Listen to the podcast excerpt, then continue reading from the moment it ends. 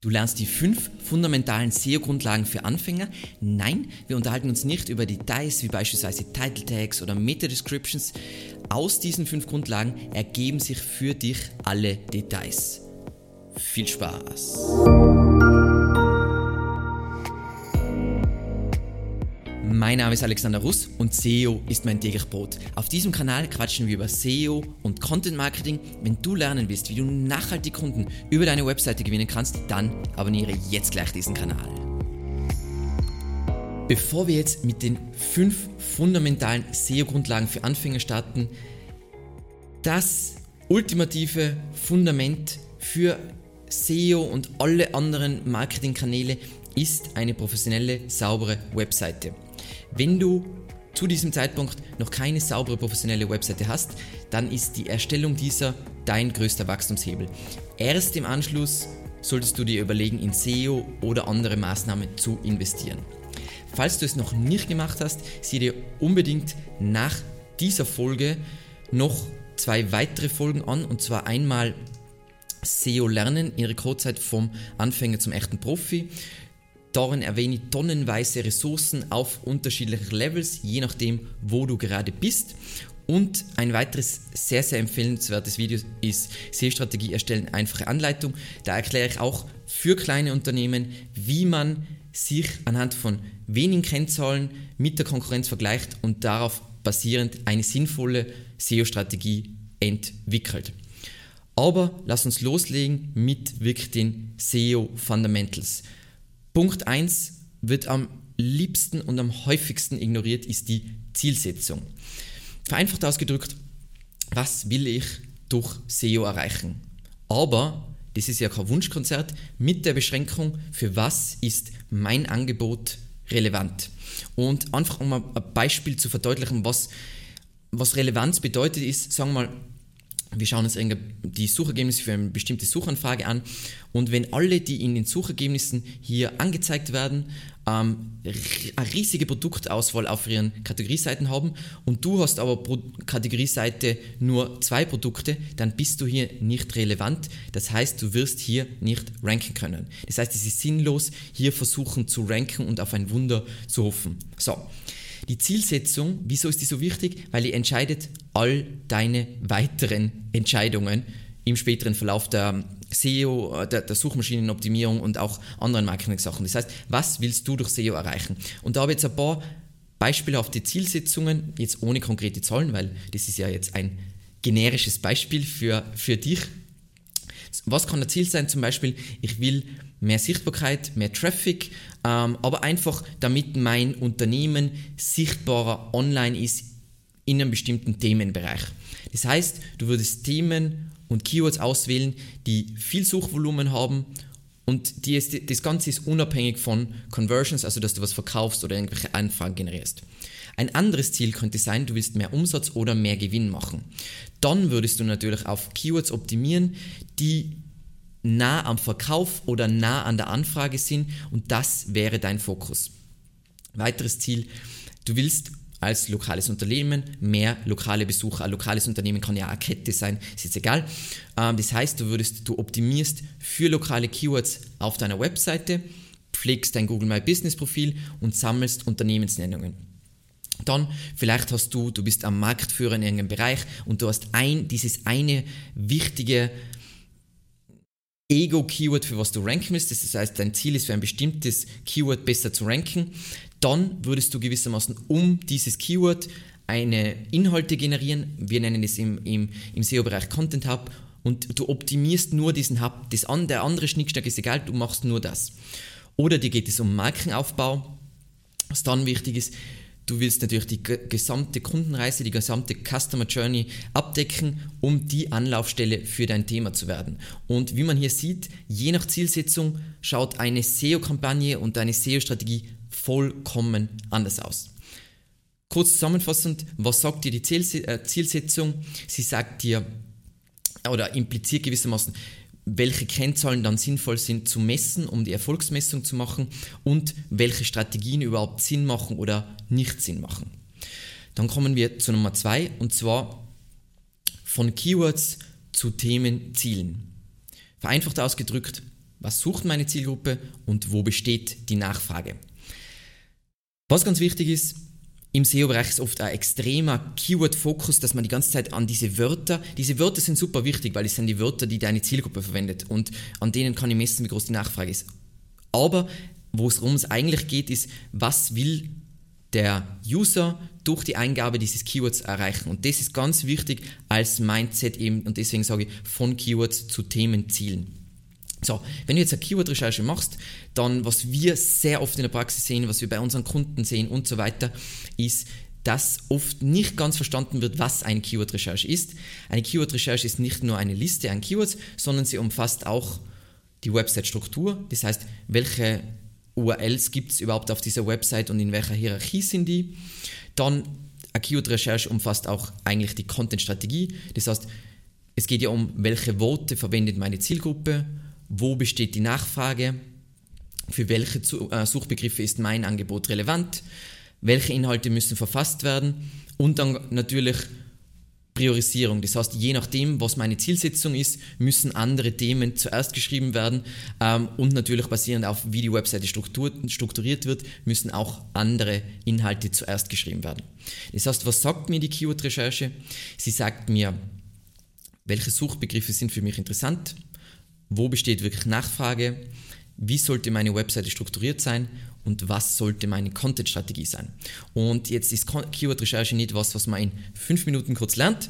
Ähm, deswegen habe ich da einen unvorstellbar umfangreichen Ratgeber zu Keyword-Recherche, wirklich praktisch mit Screenshots gemacht, wo ich unterschiedliche Tools verwende. Es spielt letzten Endes keine Rolle, ob du jetzt SEMrush, Ahrefs, Systrix, den Keyword Finder oder was auch immer. Es geht darum, dass du die Konzepte verstehst und wir kommen jetzt zu einem wahnsinnig wichtigen Konzept in diesem Kontext und zwar Nummer drei Suchintention verstehen. Vereinfacht ausgedrückt, wir wollen also wir sehen das Ganze nicht nur als irgendwelche Keywords und wir müssen da irgendwie eine Seite anlegen, sondern wir wollen relevante Inhalte passend zur Nachfrage der Zielgruppe liefern. Vergiss niemals, und das ist so eine Catchphrase, die jeder immer sagt, aber niemand wirklich versteht, vergiss niemals, du optimierst für Menschen und deren Ziele, nicht für eine oder mehrere Suchmaschinen. Das sagt sich leicht, aber trotzdem tappt immer jeder in diese Falle, dass er das aus dem Blick verliert. Es gilt eben immer zu verstehen, wir haben jetzt, sagen wir mal, unsere Keyword-Recherche gemacht und wir wissen ungefähr, welche Seiten wir brauchen. Es gilt zu verstehen zu jeder Seite, was dann was Nutzer zu diesem Suchbegriff sehen wollen. Ähm, da gibt es unterschiedliche Ansätze, wie du das herausfinden kannst. Das können Befragungen sein, das können eigene Recherchen sein, das kann äh, Befragen deiner Sales-Leute sein, du kannst die Konkurrenz anschauen. Aber gleichzeitig es auch, gilt es auch zu verstehen, was Google unter einem Suchbegriff versteht. Und dazu musst du dir die Suchergebnisse zu diesem Keyword anschauen. Es gibt dazu ein Video, wo ich das wirklich genau erkläre, wie man das Ganze macht. Was, was eben bei dem Thema Suchintention, äh, glaube ich, für Unternehmen oft ein Mindblow ist, es geht nicht um die Sicht von innen, also vom Unternehmen nach außen, wie sehen wir die Welt, sondern wie sieht die Welt unseren Bereich. Das heißt, was ist dem Nutzer wichtig? Was will der Nutzer erreichen? Und wie, wenn ich das jetzt noch nicht liefern kann, wie kann ich das liefern?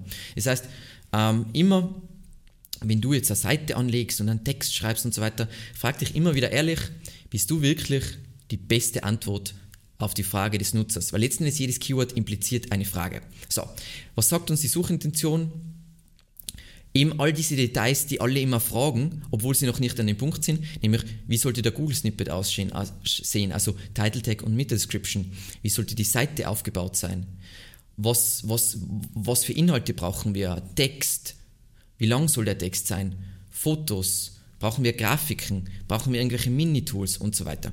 Ähm, Sefa, die Sefa, also ist bei uns eine Senior Copywriterin, ähm, die hat den ultimativen Ratgeber zum Thema Suchintention gemacht, wo sie wirklich genau erklärt, wie man das Ganze analysiert, Schritt für Schritt für Schritt, würde jeden dringend empfehlen. So, Punkt Nummer 4, Verweise sind Macht bzw. Einfluss. Wie gesagt, im SEO-Bereich nennen wir Verweise natürlich Backlinks, vereinfacht ausgedrückt, Backlinks, also Verweise von anderen Domains, auf deine Webseite sind als Empfehlung zu sehen. Auch, de, auch könnte man sie tendenziell als stabile Währung sehen, also stabiler als ähm, Euro und Dollar beispielsweise, ähm, sofern natürlich die verweisenden Domains ähm, seriös sind. Das heißt, wenn es irgendwelche schäbigen, schwindeligen Spam-Seiten sind, dann sind diese Verweise natürlich jetzt nicht so wertvoll, versus das sind irgendwelche Autoritäten in deinem Bereich, dann sind diese Verweise wahnsinnig wertvoll. Ähm, Ganz wichtig, weil sehr oft im SEO-Bereich diese Diskussion existiert, dass das nicht mehr wichtig ist. Sagen wir mal, es gäbe jetzt nur den Faktor Content bzw. Relevanz. Das wird natürlich die Suchergebnisse ins Chaos stürzen, denn prinzipiell kann jeder einen relevanten Beitrag zu einem kritischen Thema schreiben, auch gern ein medizinisches Thema, aber woher wissen wir, dass die nötigen Qualifikationen vorhanden sind und die nötige Autorität besteht? Das können wir oder das kann Google nur über Backlinks messen. Das heißt, mit relevanten Inhalten, das waren jetzt die vorderen Punkte, deckst du deine Suchintentionen ab oder beziehungsweise die Ziele der User.